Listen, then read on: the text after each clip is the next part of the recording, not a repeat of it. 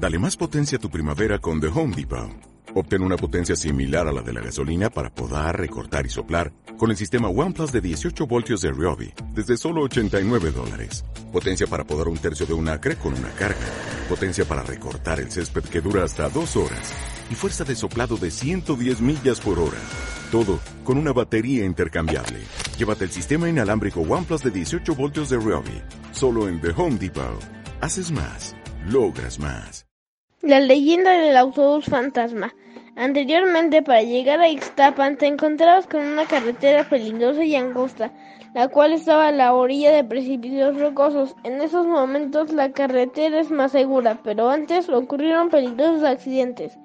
Uno de ellos fue, el del autobús 40, el autobús fantasma.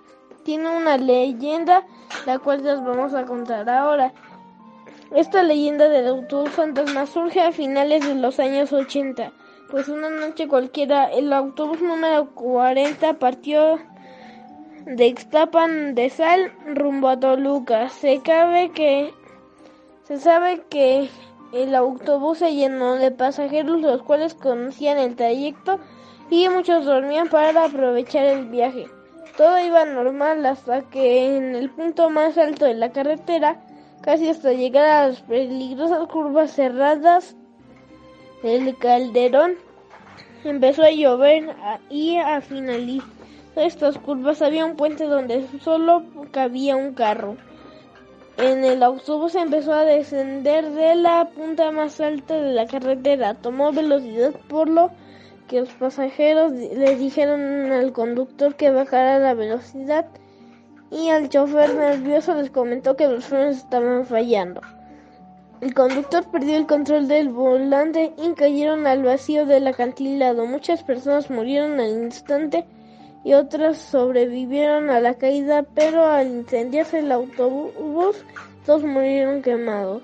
Al ver que no llegaba el autobús a la terminal, mandaron a un carro a inspeccionar si se había descompuesto en el camino ya que era el último en el autobús. Buscaron en toda la carretera algún rastro del autobús, pero algunas versiones dicen que encontraron el, autobús con todos los cuerpos y otros que no hubo rastros de él.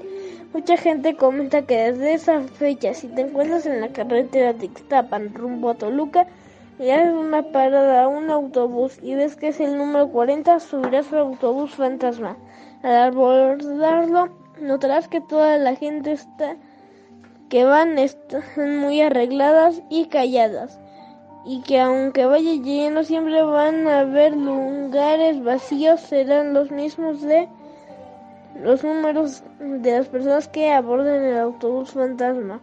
Antes de llegar a la estación, el chofer te, se va a parar y te dirá que te bajes y que no hables ni te des la vuelta y que escuches que la puerta se cierre, el autobús arrancará.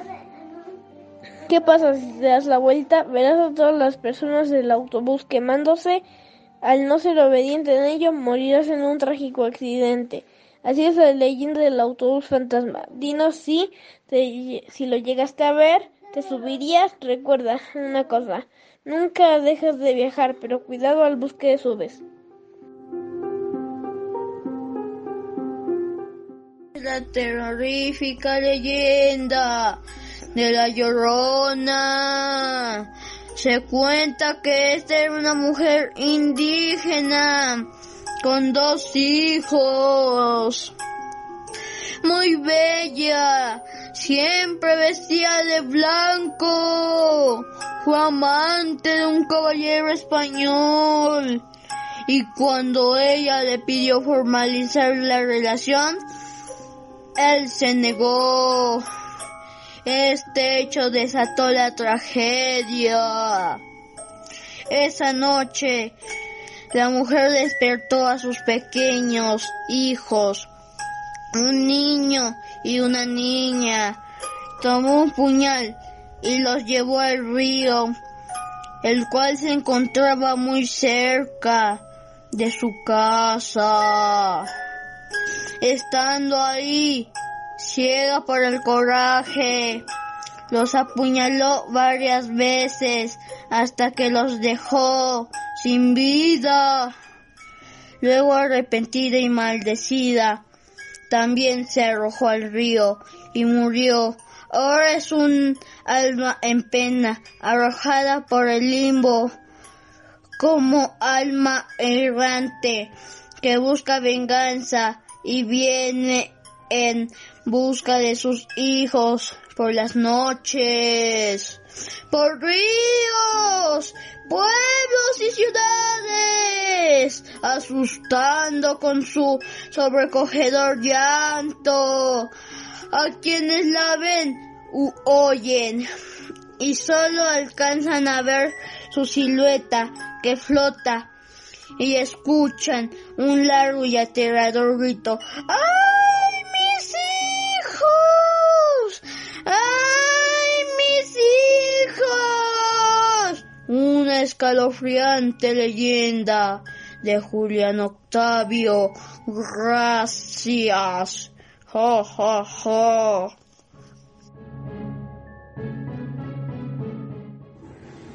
El Nahual. En una noche dominicana, por la quietud, marchaba un grupo de cazadores en busca de alguna presa en los bosques. Los árboles parecían inertes, apenas se oía ruido alguno, salvo el temible, el temible movimiento de algo que se esconde entre los arbustos. Exhaustos de no encontrar nada, los cazadores avanzaban lentamente. De repente algo despertó su letargo. Allá, a lo lejos, avistaron la figura de un enorme perro negro que los miraba fijamente. El perro no hacía nada, solo permanecía estático, como si de estampa se tratase. Uno de los hombres pensó que podría serles útil, así que decidieron acercarse y capturar al can. Pero cuando pero en cuanto estuvieron a menos de dos metros, el perro comenzó a ladrar y a mostrar los dientes. Y en sus ojos solo había una violencia inundada. Los cazadores espantados le dispararon en una pata, hecho que hizo al perro huir apresuradamente. Los hombres lo siguieron hasta llegar a una extraña cabaña, en medio del bosque. Iluminada tenuamente, llamaron a la puerta para alertar a la gente del interior de la existencia de un perro salvaje en las cercanías y al abrirse vieron únicamente a un campesino. Este los invitó a entrar. Ahí los cazadores se sorprendieron al ver muchas riquezas, mientras los hombres le preguntaban al campesino si había visto a un perro negro, mientras él se curaba una herida en la pierna. Poco después abandonaron la cabaña y salieron del bosque. Al llegar a la aldea más cercana, decidieron descansar en una taberna, contándole al tabernero lo acontecido aquella noche. El tabernero les explicó que en realidad ese can no era otra cosa que el campesino, que había vendido su alma al diablo. El demonio le había concedido el poder de la metamorfosis para robar numerosas riquezas. El tabernero también les alertó de su ambición, pues podría resultar muy peligrosa, por lo que les aconsejó ir provistos de crucifijos y un cinturón de piel de víbora, prenda que era una prenda usada para que el nahual se transformase de nuevo en hombre.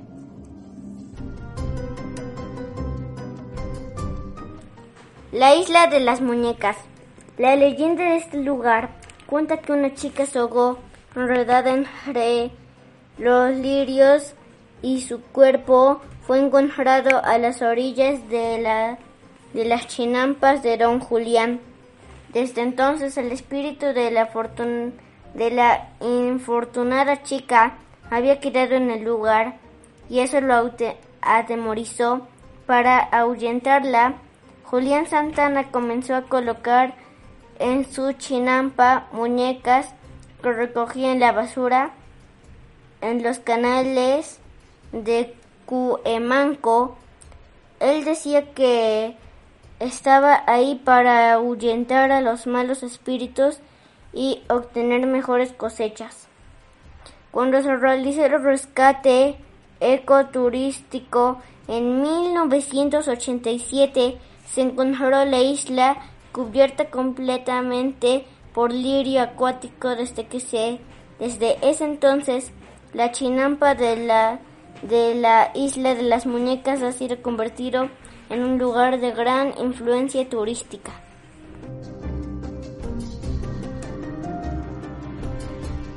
La roca inaccesible. En el inicio de la civilización, cuando los hombres que habitaban la tierra tan solo disponían de palos y hachas de piedra para defenderse, existía una gran montaña que aquellos hombres divisaban a lo lejos, entusiasmados y soñadores. Aquella montaña se encontraba inundada, exuberante vegetación que caía derramada hasta sus valles.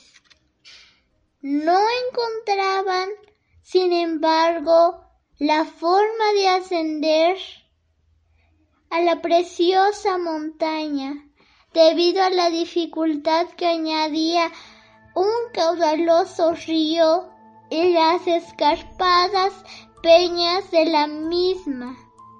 Aquellos hombres primitivos hicieron lo imposible por ascender al camino situado más allá de la montaña, para lo que levantaron sendos pilares con los que construir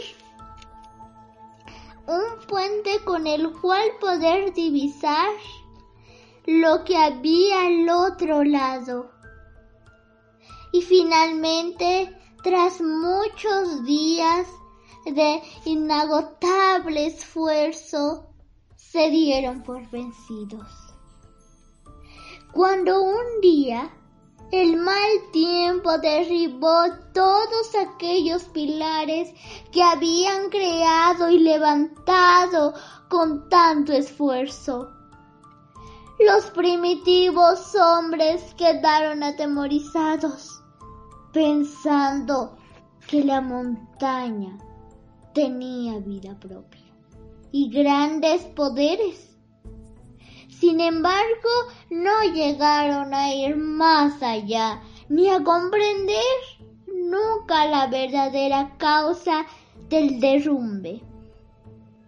Y tal fue la incomprensión que, pasados muchos, muchos años, los hombres fueron perdiendo el miedo y volvieron a desafiar y enfrentarse a la misma tierra. Y de este modo, cuando ya no vestían pieles ni manejaban hachas, continuaron desafiando a la madre naturaleza, despojándola sin piedad de toda su riqueza y material precioso ¡Qué roca inaccesible eran los humanos para el universo! La pranchada. Por las noches circula una joven enfermera con vestido largo, blanco y perfectamente pranchado. Ronda por los pasillos de los diferentes hospitales de México. Cuenta la leyenda que aquella mujer fue traicionada por su prometido y la depresión la llevó a la muerte. Desde entonces vaga en los hospitales cuidando que los enfermos se encuentren bien. La leyenda del conejo en la luna. Quetzalcoatl. El dios grande y bueno se fue a viajar una vez por el mundo con figura de hombre. Como había caminado todo un día a la caída de la tarde se sintió fatigado y con hambre, pero todavía siguió caminando hasta que las estrellas comenzaron a brillar y la luna se asomó a la ventana de los cielos. Entonces se sentó a la orilla del camino para se descansar cuando vio a un conejito que había salido a cenar. ¿Qué estás comiendo? le preguntó. Estoy comiendo zacate. ¿Quieres un poco? Gracias, pero yo no como zacate. ¿Qué vas a hacer entonces? Morirme, tal vez, de hambre. Y el conejito se acercó a Quetzalcoatl y le dijo, Mira, yo no soy... Mira, yo no soy más que un conejito. Pero si tienes hambre, cómeme. Estoy aquí. Entonces el dios acarició al conejito y le dijo, me emotivan tus palabras, le dijo acariciándole la cabeza con suavidad. A partir de hoy, siempre será recordado. Te lo mereces por ser tan bueno. Y lo levantó alto, muy alto, hasta la luna, donde quedó estampada la figura del conejo.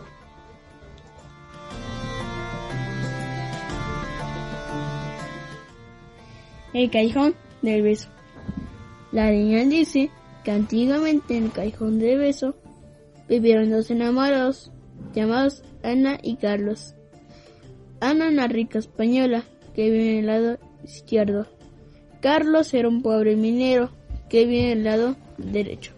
Por supuesto, al padre de Ana no le convenía que su hija se casara con él, porque Carlos era muy pobre él prefiere que su hija se casara con un rico español que fuera de su misma clase. Ana era muy hermosa.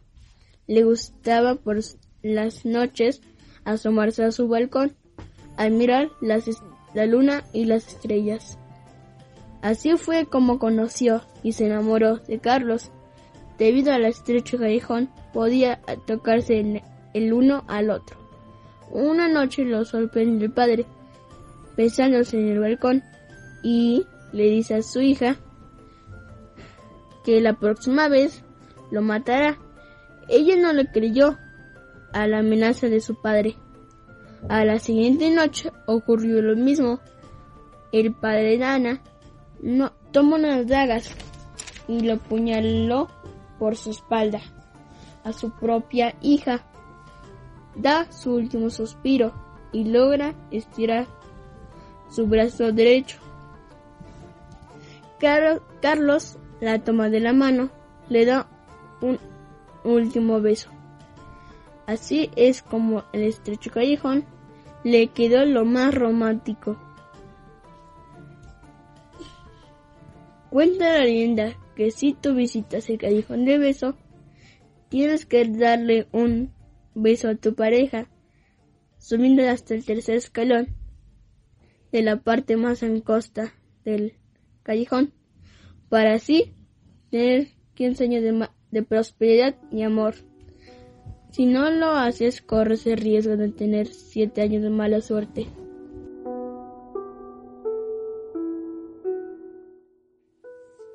La leyenda del jinete sin cabeza.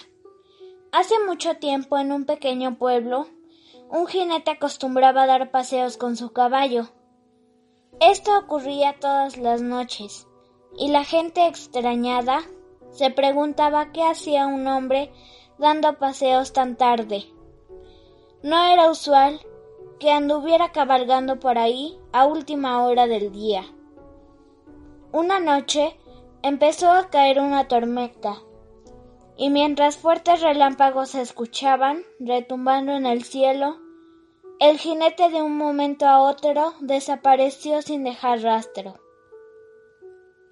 Con el pasar de los años, la gente se olvidó de aquel hombre solitario, hasta que un día en una noche de tormenta similar, se empezó a escuchar de nuevo la misma cabalgata de aquel caballo y su jinete. Las personas esperando saciar su curiosidad se asomaron para ver de quién se trataba. De pronto se dieron cuenta de que era el mismo jinete cabalgando en su caballo. Pero lo que no sabían es que estaba a punto de llevarse toda una sorpresa. Al caer un fuerte rayo, este iluminó al jinete demostrando que no tenía cabeza.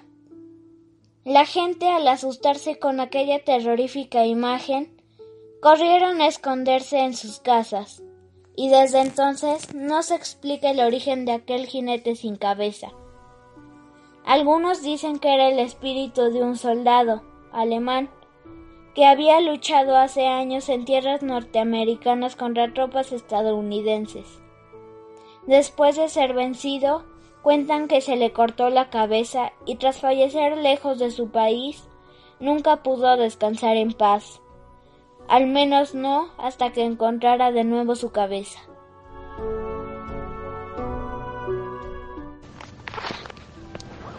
Yo les vengo a contar la historia del niño y la puerta al infierno.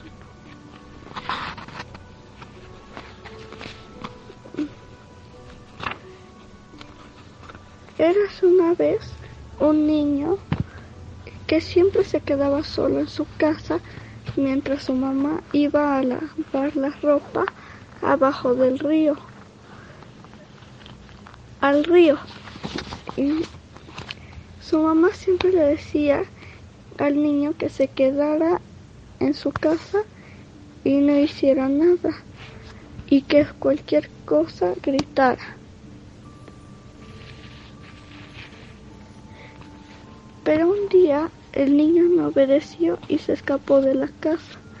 Fue al río y se dio cuenta que había un niño. Jugó con él, pero luego él lo llevó a la pared del río. Ahí había una puerta, pero entonces su mamá lo llamó y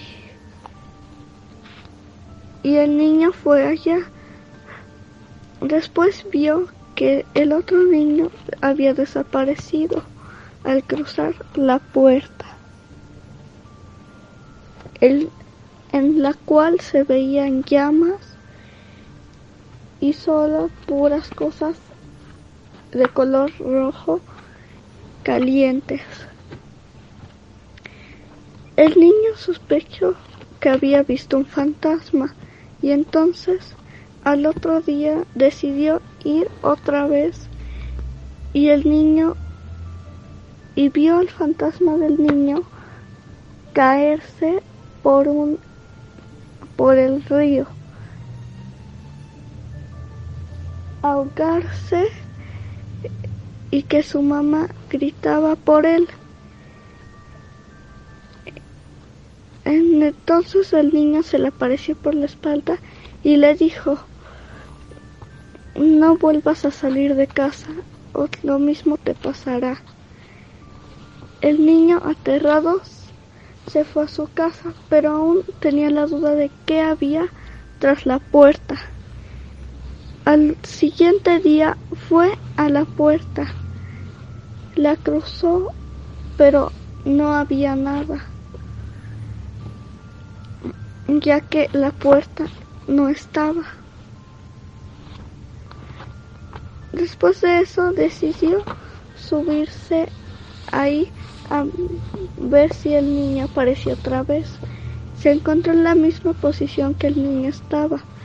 Luego se resbaló, se cayó y se empezó a ahogar al río, en el río. Su mamá gritaba por él con desesperación, pero el niño no sobrevivió y se ahogó. Después de eso, vio, la pue vio su cuerpo. Después vio la puerta abrirse y entró a la puerta. Llegó a un lugar donde donde fue sentenciado por no obedecer a su mamá. Y esa es la historia. Espero que les guste.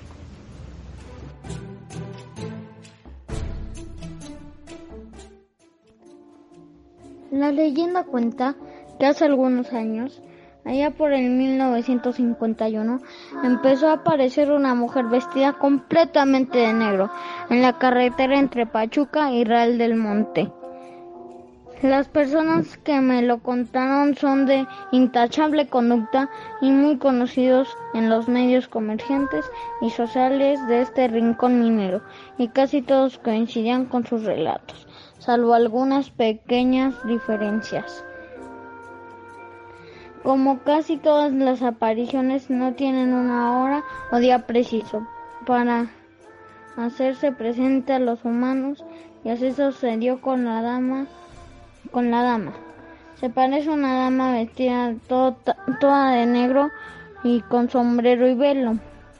Siempre escoge las noches con más nieblas y solo se les aparece a los conductores que viajan solo solos después de la medianoche y en la madrugada. Nos cuenta que don Refugio Fragoso era chofer de un auto de Aquiles y que una noche iba para Pachuca, como a las dos de la madrugada, cuando al llegar al monumento del ingeniero Clifford, vio a una mujer vestida de negro, y como es un lugar solitario, pensó que le hacía señales de que se detuviera, y por la neblina no vio el móvil, que pensó que se le descompuso a dicha dama. Así que le preguntó a dónde quería que la llevara. Una vez que se había sentado en el asiento trasero del auto, la dama le contestó que le llevara al frente del panteón inglés, en Real del Monte, porque ahí la estaban esperando. Así lo hizo don, don Refugio. Dio la media vuelta y enfijó hacia Real del Monte. Y aunque extrañado por ese lugar, no dijo nada. Y por fin llegaron al panteón, donde la señora se bajó del auto diciéndole al chofer que la esperara.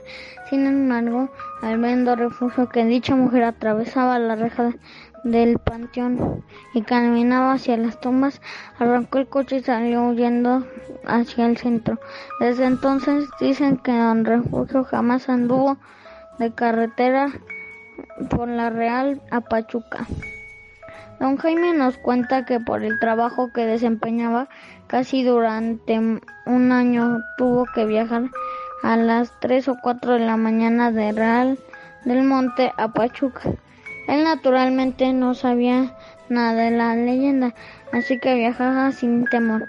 Cuando una ocasión en que había una mucha neblina, yo en el mismo lugar a la dama de negro y pensando que había sufrido algún accidente se detuvo. La señora le dijo que si la llevaba a Pachuca y se subió a la camioneta. Don Julio trató de hacer plática con la desconocida, mas no respuesta y la única explicación que dio dicha señora es que andaba buscando una persona y que por favor llevara a San Borto por el lado del Panteón Municipal de Pachuca. Don Jaime le hizo, le dijo que la disculpara, pero tenía que entrar a trabajar, por lo cual la dejaría en un lugar, en un sitio de autos para que la llevaran a su destino. ¿Cuál sería la sorpresa de don Jaime? Cuando acababa de pasar la calle de la Virgen de Guadalupe, que se encontraba con, con tres curvas de donde levantó a dama, esta ya no estaba dentro de la camioneta.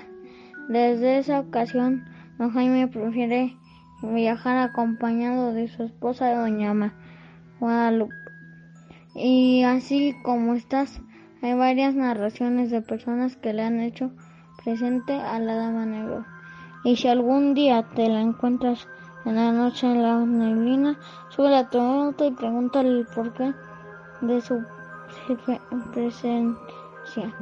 A lo mejor si tú la puedes ayudar o quién sabe si tú eres la única persona que ella busca.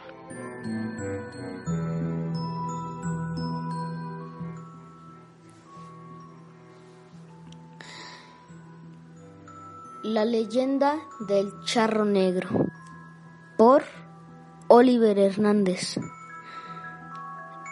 El charro provenía de una familia humilde. Sus padres, aunque lo amaban, nunca pudieron cumplirle sus caprichos. Al charro siempre le gustó ir bien vestido. A veces incluso no comía durante días para ahorrarse unos pesos y con lo juntado poder completar para un buen sombrero. Sin embargo, estaba cansado de su inagotable pobreza. Por más que trabajaba, el dinero nunca alcanzaba y tenía que andar todo el día con las manos llenas de tierra. Tiempo después murieron sus padres. Al quedar solo, la miseria del charro aumentó considerablemente porque él, por lo que tomó una decisión que cambiaría su vida, invocar al diablo para pedirle riqueza. No se sabe cómo lo consiguió, pero finalmente Lucifer desapareció. Aquella entidad supo leer los ojos y el espíritu del hombre que lo había llamado. Así que de inmediato le ofreció cantidades de dinero que ni siquiera en dos vidas podría gastar. Lo único que pedía a cambio era su alma. El charro en ese entonces era altivo y valiente. Así que la estrella de la mañana no lo había logrado asustar y aceptó. Pasó el tiempo y poco a poco la juventud del charro comenzó a despedirse. De repente se dio cuenta de que estaba cansado de gastar sus riquezas en mujeres, apuestas, vino y costosos trajes. A la par, la sensación de soledad le oprimía el pecho y apenas lo dejaba respirar. Nadie lo quería por lo que era, sino por las riquezas que poseía. El charro ya se había olvidado de aquel trata que lo había mal, que lo maldijo. Por eso, cuando él se le apareció el diablo para recordarle que era que la hora del cobro se estaba cerca, se asustó como nunca. El terror invadió a nuestro protagonista hasta el último rincón de sus entrañas. Recordó la deuda y por cobardía comenzó a ocultarse. Mandó al personal de su hacienda a poner cruzas por toda su propiedad y a construir una pequeña capilla. No obstante, el recuerdo de la deuda pendiente no lo dejaba dormir ni disfrutar los pocos meses que le quedaban de vida, así que en un arranque de miedo tomó su mejor caballo, junto con una bolsa que contenía unas cuantas monedas de oro que no se había gastado.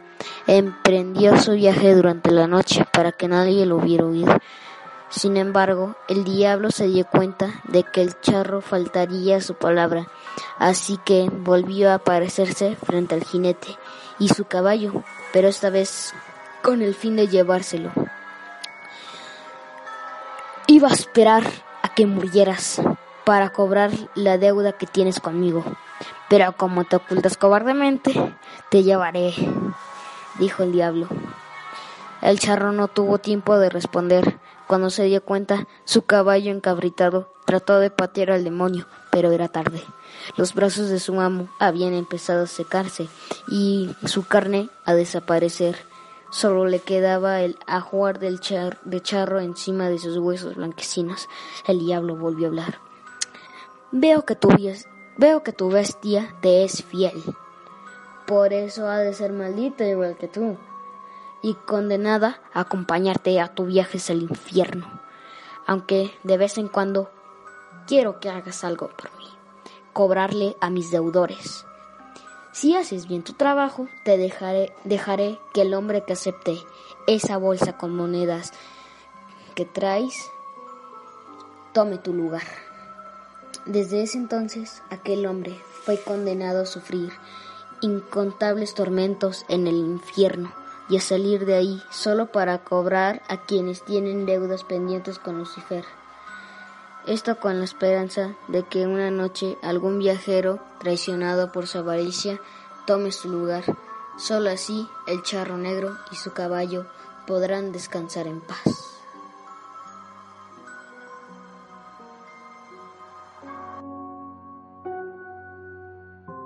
Negro. Un hombre alto de aspecto elegante, de impecable traje negro, compuesto por una chaqueta corta, una camisa, unos pantalones ajustados y un sombrero de alas anchas. Veamula en la profundidad de la noche, en los solitarios tramos que aún los pequeños pueblos de México rural sobre lomo de un caballo enorme y cola azabacha. Quienes han tenido tratos con él lo previenen el diablo. No ignoren a los hombres, a los que ofrecen amablemente concesión, pero su clara perfección son las mujeres, a las que seducen con mirada elocuente y palabras cálidas. Nada malo puedes decir del charro negro si él viaja, si el viajero se limita a permitir su compañía hacia su lugar de residencia. Si se acerca al, al amanecer, se, se despendirá cortésmente y se marchará. Con tronco, con tronco lento, al igual que si el, si el sendero que recorre lleva a las cercanías de un de una iglesia, pero si por el contrario las mujeres ceden a sus ofertas de aligeras el viaje y condesciende a montar el caballo, esa acción será el principio del fin. Una vez sobre el animal, la infortuna descubre que el impostor aparece.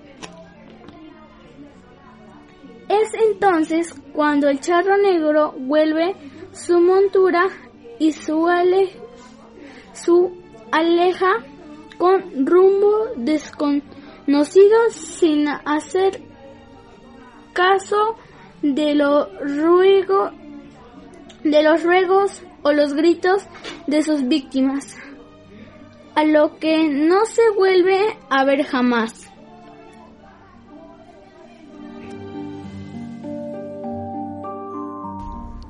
Tanabata. En esta leyenda japonesa, Orihime, que significa princesa que teje, era hija de Tentei, el señor del cielo. A este último le encantaba la ropa que Orihime tejía, pero ella en cambio se encontraba desanimada, porque gracias a su duro trabajo no había tenido oportunidad de enamorarse. Tentei preocupado le presenta a Hikoboshi, de quien se enamoró perdidamente. Al casarse, ambos dejaron de cumplir con los, con los mandatos de Tentei, con lo cual el Señor del Cielo termina por separarlos. Ante las lágrimas de Orihime, Tentei le permitió encontrarse el séptimo día, una vez terminadas sus responsabilidades. Por eso el nombre de Tanabata, que significa noche del séptimo, pero pero para esto tenían que atravesar un río donde no había puente. Ella lloró tanto que una bandada de urracas se acercó para hacer de puente con sus alas. Actualmente existe un festival en Japón que se llama Tanabata o Festival de Estrellas. Según la leyenda, este es el día que los amantes que han sido separados se reencuentran.